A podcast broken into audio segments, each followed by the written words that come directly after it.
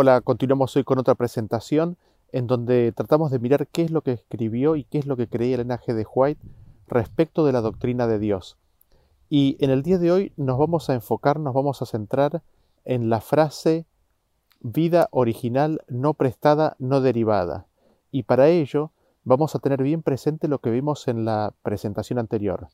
En primer lugar, recordar el hecho de que se dice que ella completó eh, en sus escritos la creencia de la Trinidad, la creencia respecto de Dios, con el libro El deseo de todas las gentes, en primer lugar. En segundo lugar, vamos a recordar lo que ella nos dijo respecto de sus escritos, de que para entender un escrito hay que usar otro de sus escritos para entender. No lo que yo creo, lo que me parece, mi preconcepto, lo que otros dicen, sino que el escrito de ella se explica con otro escrito de ella. Y en tercer y último lugar, recordar lo que ella nos dice, de que nada puede ser dejado de lado, todo tiene que ser tomado. No se puede dejar de lado ni una jota ni una tilde. Entonces, teniendo en cuenta estos principios, entremos en el estudio de esta frase. Entonces, leamos una cita del deseado de todas las gentes que se muestra como evidencia de ese cambio, de haber completado el concepto de la Trinidad en la página 490 dice así, Tratando todavía de dar la verdadera dirección a su fe, Jesús declaró, Yo soy la resurrección y la vida. En Cristo hay vida original que no proviene ni deriva de otra. El que tiene al Hijo tiene la vida. La divinidad de Cristo es la garantía que el creyente tiene de la vida eterna. Se dice que porque Cristo tiene vida original que no proviene ni deriva de otra, Cristo no puede ser hijo en su divinidad.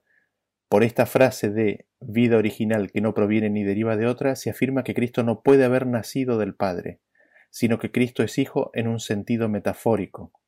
Basado en esta declaración se afirma que Cristo no fue engendrado por el Padre. Basado en esta declaración se afirma que Cristo asumió el rol de hijo. Y al respecto, siguiendo el consejo de ella, ¿no? Nos preguntamos qué más dice ella al respecto, cómo sus propios escritos interpretan esta frase, y para ello vayamos ahí mismo, en el mismo deseado de todas las gentes, y leamos de Cristo lo siguiente, en la página 35. La dedicación de los primogénitos se remontaba a los primeros tiempos. Dios había prometido al primogénito del cielo para salvar al pecador. La cita nos dice que la dedicación de los primogénitos se remontaba a los primeros tiempos, se remontaba al tiempo más atrás que podamos referirnos, y nos dice a cuándo. Dios había prometido al primogénito del cielo para salvar al pecador. Ahora lo interesante es que en el inglés, el idioma en el cual fue escrito este libro, la palabra que ha sido traducida como primogénito está escrita literalmente como primer nacido. Dice first por primero y dice born por nacido. La cita nos está diciendo que la dedicación del primer nacido se remontaba al principio cuando Dios había prometido al primer nacido del cielo. Así nos encontramos que en el mismo libro en donde se adjudica cierto cambio y enseñanza, ella afirma de que Jesús era el primer nacido del cielo. ¿Cuándo? Cuando fue prometido a la humanidad, es decir, antes de su encarnación, Cristo era el primer nacido entre todos. Y, naturalmente, nos preguntamos, ¿qué hacemos con estas dos citas? Tenemos una primera opción que sería, ¿ponemos el G. de White en contra del G. de White? ¿Hacemos contradecir a las citas? O, en segundo lugar, buscamos y leemos cuidadosamente para ver específicamente qué es lo que ella quiso decir? Nadie en su sano juicio escribiría algo contradictorio a lo que declara en su propia misma obra. Y en ese sentido, me gustaría invitarlos a que hagamos lo segundo, miremos cuidadosamente la frase en consideración. Para ello vamos a ver varias citas en las cuales ella hace esta misma aseveración de que Cristo tenía vida original que no proviene ni deriva de otro. Queremos ver cómo es que ella lo explica y vamos a tratar de entender a qué hace referencia cuando dice que Cristo tenía vida original que no proviene de otra ni deriva de otra. Y la primera cita que me gustaría que leamos juntos es la que se encuentra en la carta 309, escrita en el año 1905. Dice así. En Jesús se deriva nuestra vida. En Él está la vida que es original, no prestada, la vida no derivada. En nosotros hay una corriente de la fuente de la vida. En Él está la fuente de la vida. Nuestra vida es algo que recibimos, algo que el dador toma de nuevo para sí mismo. Si nuestra vida está escondida con Cristo en Dios, cuando Cristo se manifieste, también apareceremos con Él en la gloria, y mientras estemos en este mundo, daremos a Dios en servicio santificado todas las capacidades que nos ha dado. ¿Qué es lo que notamos y qué es lo que vemos? Que el hombre recibe su vida de Jesús, que la vida que el hombre tiene es algo que el hombre recibe y que el dador vuelve a tomar nuevamente para sí en la muerte del hombre. Así vemos el mismo término, de que la vida del hombre es una vida derivada. De Jesús se dice que no es derivada. Sin embargo, la vida del hombre es una vida derivada. Pero, ¿cómo es esto explicado aún más en detalle? Para responder esta pregunta, Vamos a leer en Consejos sobre Mayordomía Cristiana, página 236. Dice así, Hablo a los que no conocen a Dios que lleguen a leer estas líneas porque en su providencia pueden ser llevadas a su atención. ¿Qué estáis haciendo con los bienes de vuestro Señor? ¿Qué estáis haciendo con las facultades físicas y mentales que Él os ha dado? ¿Podéis por vosotros mismos mantener en movimiento la maquinaria humana? Si Dios pronunciara una sola palabra para indicar que debéis morir, de inmediato caerías en el reposo de la muerte. Día a día, hora a hora, minuto a minuto, Dios obra mediante su poder infinito para manteneros vivos. Él es quien proporciona el aliento que mantiene la vida en vuestro cuerpo. Si Dios descuidara al hombre así como éste descuida a Dios, ¿qué ocurriría con la humanidad? Y recordamos la cita anterior que habíamos leído que nos decía que la vida del hombre deriva de Dios. Nos habíamos preguntado ¿cómo es esto? Y aquí tenemos una respuesta. Nos dice que día a día, hora a hora, minuto a minuto, Dios mantiene por una decisión voluntaria y consciente de Él al hombre con vida. Es Él el que le da el aliento que mantiene con vida al ser. Así vemos que la vida del hombre deriva de la vida de Dios, en el sentido de que depende de la acción directa de Dios para existir, para vivir a cada momento. Así empezamos a entender y comprender lo que significa el hecho de que la vida derive o no derive. Veamos otra cita al respecto que es una carta, la carta 21 del año 1894, que nos dice lo siguiente. No tenemos derecho a utilizar nuestro tiempo, nuestras fuerzas o nuestro dinero para una gratificación egoísta, porque todo lo que tenemos y somos ha sido comprado por un precio. Dependemos de Dios en todo momento, derivando nuestra vida y nuestro ser de Él, de quien somos por creación y redención. En cuerpo, alma y vida somos de Dios.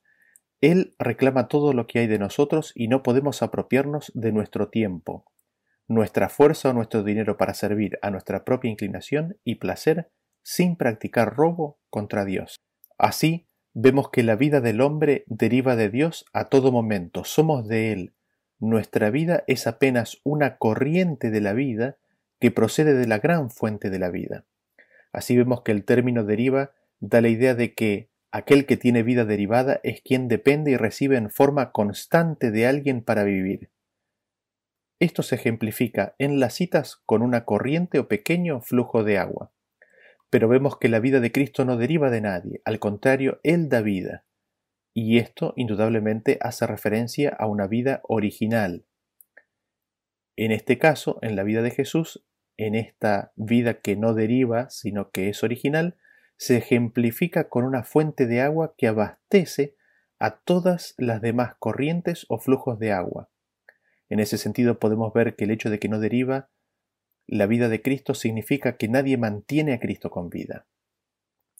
Y volvamos a la cita que veníamos considerando de la carta 309 del año 1905. Dice así, en Jesús se deriva nuestra vida. En Él está la vida que es original, no prestada, la vida no derivada. En nosotros hay una corriente de la fuente de la vida. En Él está la fuente de la vida. Nuestra vida es algo que recibimos, algo que el dador toma de nuevo para sí mismo. Si nuestra vida está escondida con Cristo en Dios, cuando Cristo se manifieste, también apareceremos con Él en la gloria. Y mientras estemos en este mundo, daremos a Dios en servicio santificado todas las capacidades que nos ha dado. Jesús no tiene vida derivada, la vida de Jesús es original, no prestada, no derivada. Él es la fuente de la vida. Es decir, las demás vidas derivadas dependen constantemente de Cristo, quien es el que les provee vida. Sin embargo, Jesús tiene vida original, Él tiene una vida que nadie mantiene, sino que vive por la vida que hay en sí mismo. Veamos ahora otra cita en donde tenemos esta misma referencia de vida original que no proviene ni deriva de otra. Esta se encuentra en Mensajes Selectos Tomo 1, página 348 y dice así. En él estaba la vida y la vida era la luz de los hombres. Juan 1.4. No se especifica aquí la vida física sino la inmortalidad, la vida que es exclusivamente la propiedad de Dios. El verbo que estaba con Dios y que era Dios tenía esta vida.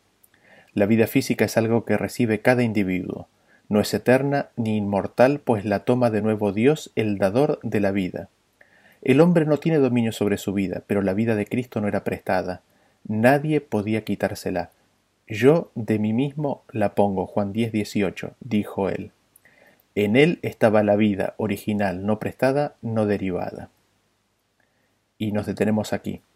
Lo primero que notamos es que aquí en esta cita en lugar de decir como en la otra cita vida original que no proviene ni deriva de otra, ha sido traducida como vida original no prestada, no derivada. Mirando el original, vemos que no prestada es una mejor traducción de la palabra unborrowed, aunque decir no proviene no está tan mal. Es evidentemente decir vida original no prestada, no derivada una mejor traducción. Entonces, la vida de Cristo no es prestada, y en esta cita se la contrasta con la vida del hombre. Noten que lo que nosotros recibimos es prestado, se nos da vida física por un tiempo, después vuelve a Dios quien la dio. Esa vida que cada individuo recibe es prestada, porque la toma Dios nuevamente de regreso cuando el hombre muere. El hombre no tiene dominio sobre su vida, porque depende constantemente de que Dios lo mantenga con, vida. Esto es una referencia a que es prestada y derivada la vida del hombre. ¿Por qué es una vida prestada? Esto lo encontramos en el libro de la educación, página número 15, que dice así, pero por su desobediencia perdió todo esto, el pecado mancilló y casi borró la semejanza divina. Las facultades físicas del hombre se debilitaron, su capacidad mental disminuyó, su visión espiritual se oscureció, quedó sujeto a la muerte, no obstante, la especie humana no fue dejada sin esperanza. Con infinito amor y misericordia había sido trazado el plan de salvación y se le otorgó una vida de prueba. La obra de la redención debía restaurar en el hombre la imagen de su Hacedor, devolverlo a la perfección con que había sido creado, promover el desarrollo del cuerpo, la mente y el alma, a fin de que se llevase a cabo el propósito divino de su creación, este es el objeto de la educación, el gran objeto de la vida. Vemos que el hombre recibió una vida prestada, ¿por qué? Porque el hombre quedó sujeto a la muerte con la caída, con el pecado del hombre, con el pecado de Adán y Eva. Vemos que la vida del hombre es una vida prestada porque se le otorga al hombre, se le da, se le presta una vida de prueba. Es una vida prestada porque había una obra que hacer de restaurar al hombre a la imagen de su Hacedor. Sin embargo, a esa vida se le contrasta la vida de Cristo. La vida de Cristo no es prestada. La vida de Cristo nadie se la puede quitar. Fue siempre imposible quitarle la vida al Hijo de Dios a menos que éste de su propia voluntad la depusiera. Por eso dice yo de mí mismo la pongo. Así vemos que en Jesús estaba la vida no prestada y la vida no derivada. Pero ¿Qué vida es la vida de Cristo? Es vida original no prestada, no derivada. No es la vida física, es la vida inmortal, es la inmortalidad, es la vida eterna inmortal. Es la vida que es exclusivamente propiedad de Dios, es la vida misma de Dios. Así es que es vida original, es la vida que es fuente de vida para las otras vidas. Así vemos que Cristo tiene la vida misma de Dios, vida original, inmortal, eterna, que no es prestada, sino que le pertenece y nadie puede quitársela, y no deriva de otra para ser, es decir, tiene vida en sí mismo. Siendo que la vida de Cristo es la vida misma del Padre, es tan solo natural que esa vida tenga esas características. Y sigamos leyendo la cita donde se menciona de la vida original no prestada, no derivada de Cristo, dado que en ella tenemos la clave para ver cómo ella entiende esta frase, al mismo tiempo que puede afirmar de que Cristo es el primer nacido del cielo. Esta cita que continuamos leyendo se encuentra en Mensajes Selectos, tomo 1, página 348 y dice así, En él estaba la vida y la vida era la luz de los hombres.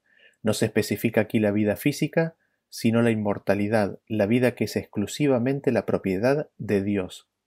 El verbo que estaba con Dios y que era Dios tenía esta vida. La vida física es algo que recibe cada individuo. No es eterna ni inmortal, pues la toma de nuevo Dios, el dador de la vida. El hombre no tiene dominio sobre su vida, pero la vida de Cristo no era prestada, nadie podía quitársela. Yo de mí mismo la pongo. Juan 10, 18, dijo él. En él estaba la vida original, no prestada, no derivada. Esa vida no es inherente en el hombre. Puede poseerla solo mediante Cristo. No puede ganarla. Le es dada como un don gratuito si cree en Cristo como su Salvador personal. Esta es la vida eterna, que te conozcan a ti, el único Dios verdadero, y a Jesucristo, a quien has enviado. Juan 17.3. Esta es la fuente de vida abierta para el mundo. ¿Se llega a ver lo que Elena G. de White está diciendo ahí? Es impresionante. Nos dice que en Cristo está la vida original no prestada, no derivada. ¿Qué vida no es inherente al hombre? La vida de Cristo, esa vida original no prestada, no derivada. Y la cita sigue diciendo, puede poseerla solo mediante Cristo. ¿Quién puede poseer esa vida no prestada, esa vida original no prestada, no derivada? El que cree en Cristo como su Salvador personal. ¿Cómo? ¿Llegaron a verlo? ¿Llegaron a leerlo? El hombre puede poseer esa vida solo mediante Cristo. ¿Qué vida? La vida de Cristo perdón, ¿qué vida nuevamente? Esa vida original, no prestada, no derivada. Y esto tiene tremendas implicancias. El hombre puede recibir la vida misma de Cristo. Dice que no puede ganarla, le es dada como un don, como un regalo, si cree en Cristo como su Salvador personal. Esta es la vida eterna, que te conozcan. Esta es la fuente de vida abierta al mundo. Cristo viene a ser fuente de vida al mundo entero y esta vida viene por el conocimiento del Padre y del Hijo. Y, maravilla de maravillas, el don, el regalo de Cristo es su propia vida. El don, el regalo de Cristo para el que cree en Él es la vida de Dios, es la vida original, no prestada, no derivada. Al hombre salvo le será dada vida original, no prestada, no derivada, la vida misma de Cristo. Cuán profundo y tremendo es esto, cuán profundo es el amor de Dios y de Cristo. Y acá es donde tenemos la llave para comprender aún más lo que Elena G. de White entendía y comprendía cuando hizo uso de esta expresión. Los salvos, cuando reciban esta vida, la vida eterna, no van a recibir al mismo tiempo una vida infinita para atrás en el pasado. Sin embargo, de acuerdo a esta cita, recibirán por gracia vida original no prestada, no derivada. Es decir, la vida original no prestada, no derivada puede ser recibida, y esa vida se las da Cristo. Se puede recibir y poseer esa vida, la vida eterna, la vida original no prestada, no derivada, no por mérito del hombre, sino solo por gracia de Dios. Y nos preguntamos, ¿no? ¿Vemos este concepto que, estamos eh, viendo aquí en esta cita en algún otro escrito de ella? ¿Podemos ver este concepto primeramente en el libro El deseado de todas las gentes? Sí, vean ustedes cómo lo dice en la página 18. Dice, Él sufrió la muerte nuestra a fin de que pudiésemos recibir la vida suya. Cristo muriendo la muerte que nosotros merecíamos, hace posible que nosotros recibamos su propia vida.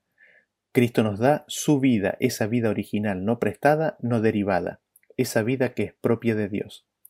Y veamos este mismo concepto en Joyas de los Testimonios, volumen 1, página 185, que nos dice lo siguiente.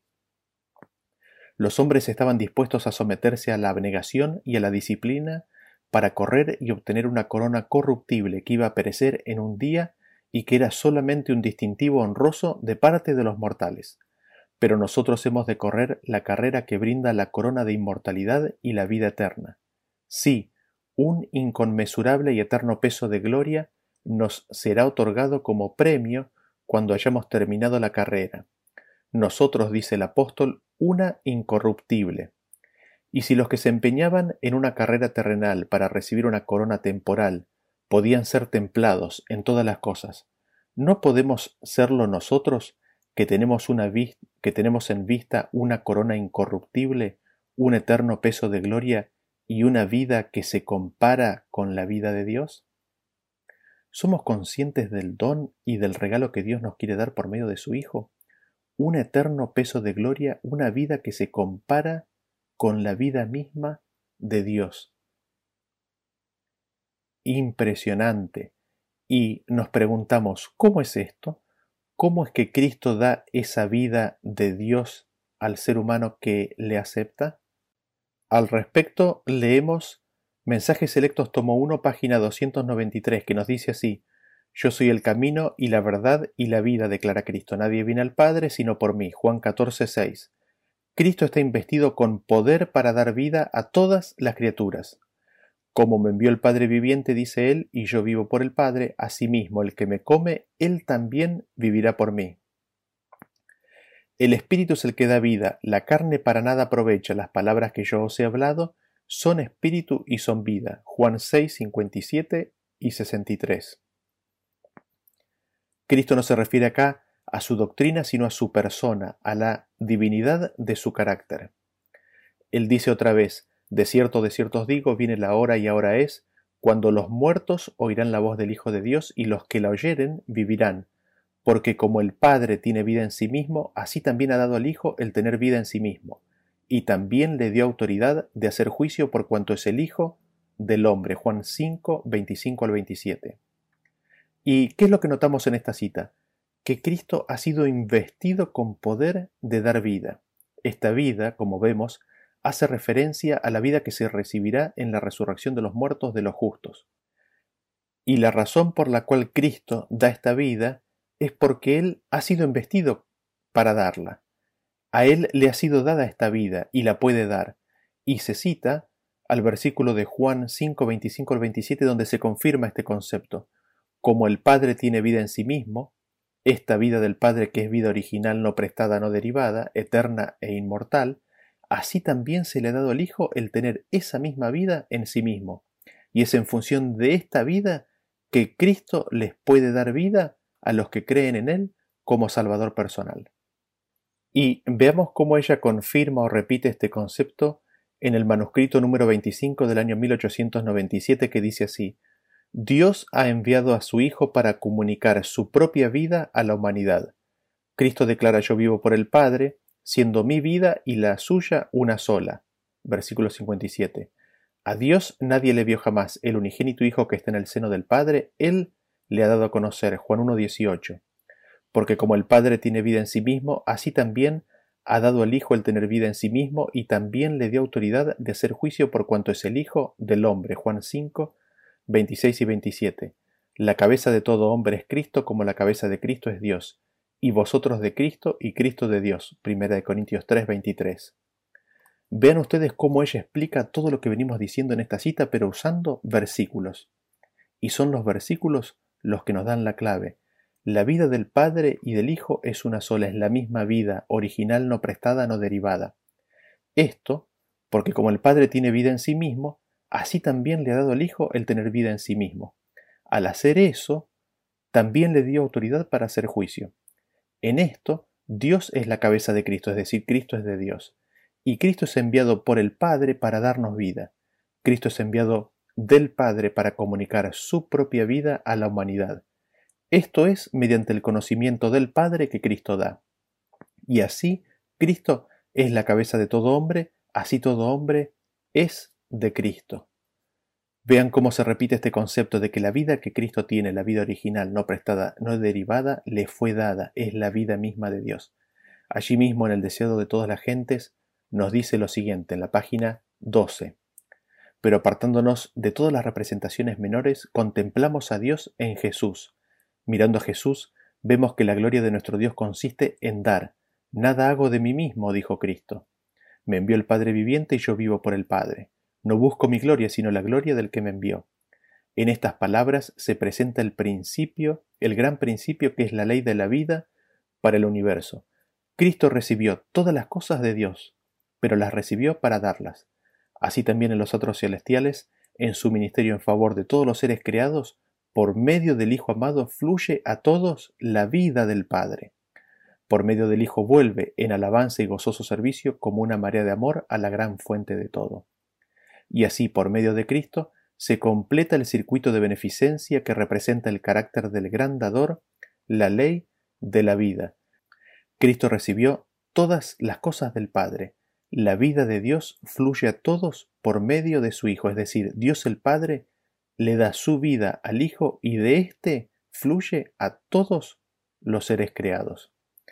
En otro lado, el G. de White dice, todas las cosas provienen de Dios, desde los beneficios más insignificantes hasta la mayor bendición, todo fluye por un único canal, la mediación sobrehumana asperjada con la sangre cuyo valor supera todo cálculo porque era la vida de Dios en su Hijo. Fe y Obras, página 20.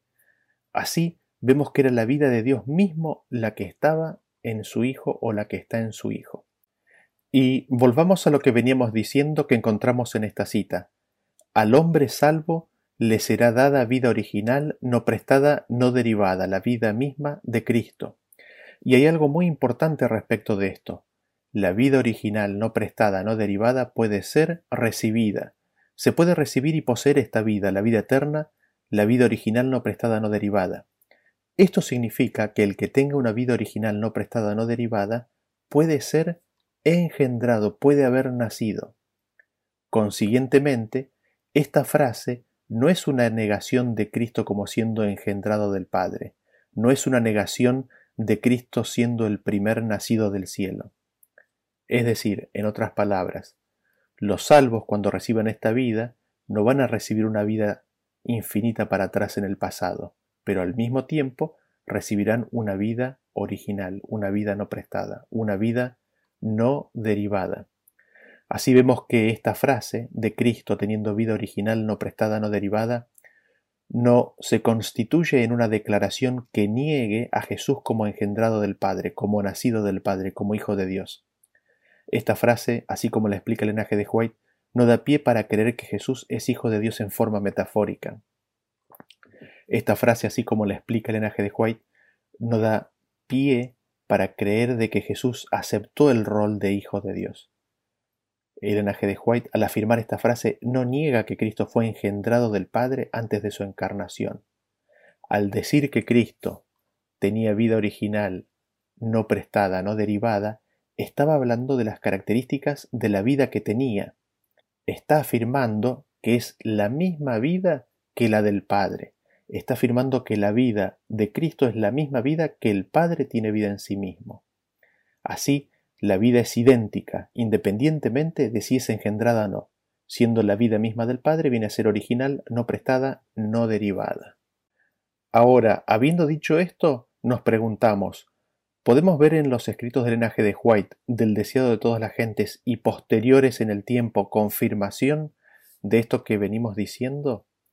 Cuando ella afirma que Jesús es el Hijo de Dios, ¿cómo lo describe? ¿Qué términos utiliza? ¿Se da el mismo concepto que estamos deduciendo al ver solamente estas citas? Veámoslo en primer lugar en el manuscrito 22 del año 1905. Esto es después de haber escrito El deseado de todas las gentes. Dice así, Él es nuestro Señor y Salvador, está hablando de Cristo. Tiene toda la luz y la vida en sí mismo y como mediador entre Dios y los hombres, nos presenta lo que le ha sido dado a conocer por el Padre aunque está dotado de los atributos de Dios, recibe su instrucción del Padre. A los que, con fe, lo reciben como Salvador personal, les da el poder de convertirse en hijos de Dios, en miembros de la familia real, en hijos del Rey Celestial. Él es su maestro, su guía. Las escrituras declaran que Cristo es el Hijo de Dios. Desde toda la eternidad ha mantenido esta relación con Jehová. Antes de que se establecieran los cimientos del mundo, Él, el Hijo unigénito de Dios, se comprometió a convertirse en el redentor de la raza humana en caso de que los hombres pecaran. ¿Qué es lo que vemos en esta cita? Vemos que Cristo tiene vida en sí mismo. Aquí vemos esa vida original, no prestada, no derivada. Y noten lo que dice ella en esta cita. Aunque Cristo está dotado de los atributos de Dios, recibe instrucción de su Padre. Este punto es clave. A pesar de tener los atributos de Dios, el Hijo se sujeta a la voluntad del Padre, recibe instrucción, recibe instrucción del Padre, hace la voluntad del Padre. Y nos declara que Cristo es el Hijo de Dios. Desde toda la eternidad Cristo ha sido el Hijo de Dios. Él siempre ha sido el Hijo de Dios. Esa ha sido su relación con el Padre desde el principio. Y nos preguntábamos, ¿cómo describe el linaje de White la relación de Cristo con el Padre? ¿Cómo describe esa relación de ser hijo de Dios? Y estábamos mirando las citas posteriores al deseo de todas las gentes. Miremos una más. Esta se encuentra en Testimonios para la Iglesia, tomo 8, página 280, que dice así, El testimonio de las Escrituras. Las Escrituras indican claramente la relación que hay entre Dios y Cristo, y hacen resaltar claramente la personalidad individual de cada uno. Dios habiendo hablado muchas veces y de muchas maneras en otro tiempo a los padres por los profetas, en estos postreros días nos ha hablado por el Hijo, a quien constituyó heredero de todo y por quien asimismo hizo el universo, el cual, siendo el resplandor de su gloria y la imagen misma de su sustancia, y quien sustenta todas las cosas con la palabra de su poder, habiendo efectuado la purificación de nuestros pecados por medio de sí mismo, se sentó a la diestra de la majestad en las alturas, hecho tanto superior a los ángeles, cuanto heredó más excelente nombre que ellos. Porque, ¿a cuál de los ángeles dijo Dios jamás mi hijo eres tuyo te he engendrado hoy y otra vez yo seré el Padre y él me será mi hijo? Hebreos 1 del 1 al 5. Dios es Padre de Cristo. Cristo es el Hijo de Dios. A Cristo ha sido dada una posición exaltada, ha sido hecho igual al Padre. Todos los consejos de Dios están abiertos para su Hijo. Noten ustedes lo que dice esta cita. Nos dice en primer lugar que las escrituras indican claramente la relación que hay entre Cristo y Dios. Y nos preguntamos, ¿cuál es la relación que hay entre ellos? ¿Qué es lo que el linaje de White dice que es la relación que hay entre ellos? Y nos dice, Dios es el Padre de Cristo. Cristo es el Hijo de Dios. Nos dice que a Cristo le ha sido dada una posición exaltada. Se nos dice que Él ha sido hecho igual a Dios. Esa es la relación que existe entre ambos, desde la eternidad. Dios es el Padre de Cristo, Cristo es el Hijo de Dios. Como se verá, en estas citas no hay lugar para una metáfora, no hay lugar para un juego de roles.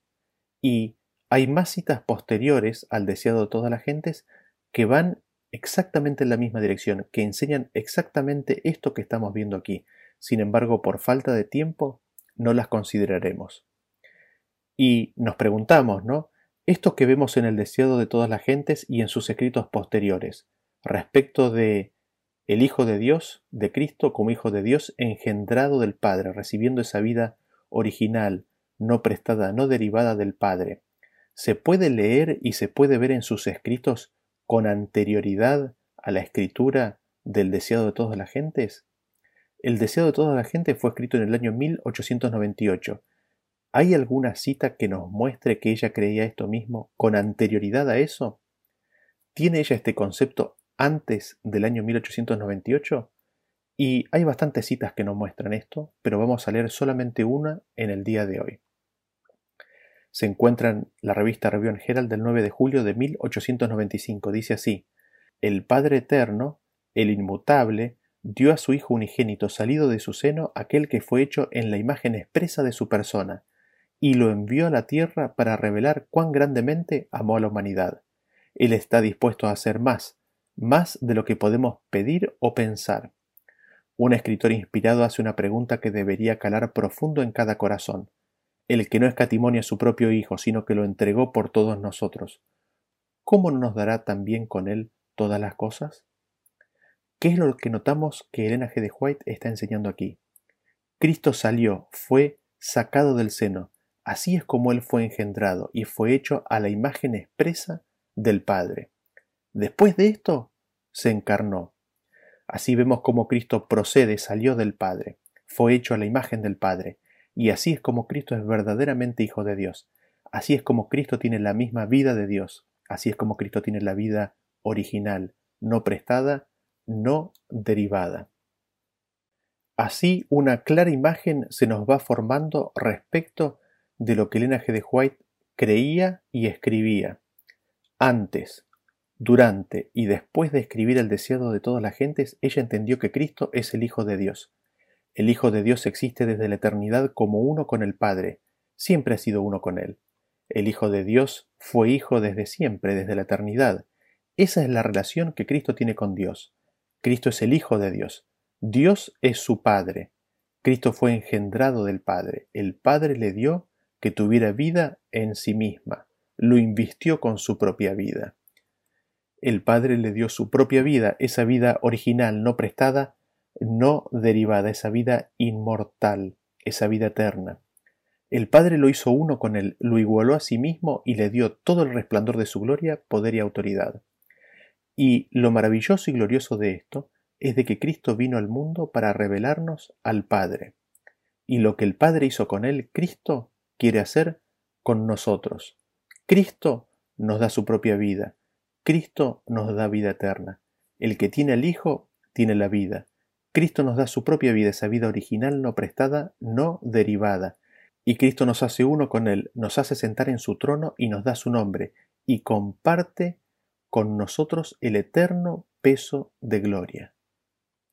Así vemos que esta cita, vida original, no prestada, no derivada, que parecía que enseñaba la Trinidad, que parecía que enseñaba que Cristo en su vida anterior a la encarnación no era hijo de Dios verdaderamente, sino tan solo en rol o metafóricamente, esta cita que parecía que negaba a Cristo en su vida anterior a la encarnación como engendrado del Padre, en realidad nos está confirmando esto y nos está mostrando una luz preciosa, nos está mostrando el amor y la grandeza de Dios manifestada en Cristo, nos está mostrando que la vida de Cristo es la vida misma del Padre, y nos muestra que Cristo nos quiere dar esa misma vida que Él recibió del Padre. Esta vida nos está mostrando las glorias del Padre. Es mi deseo y mi oración que cada uno de nosotros podamos recibir esta vida. Continuamos en el próximo tema analizando más citas del linaje de White. Gracias por acompañarnos y hasta la próxima. Bendiciones.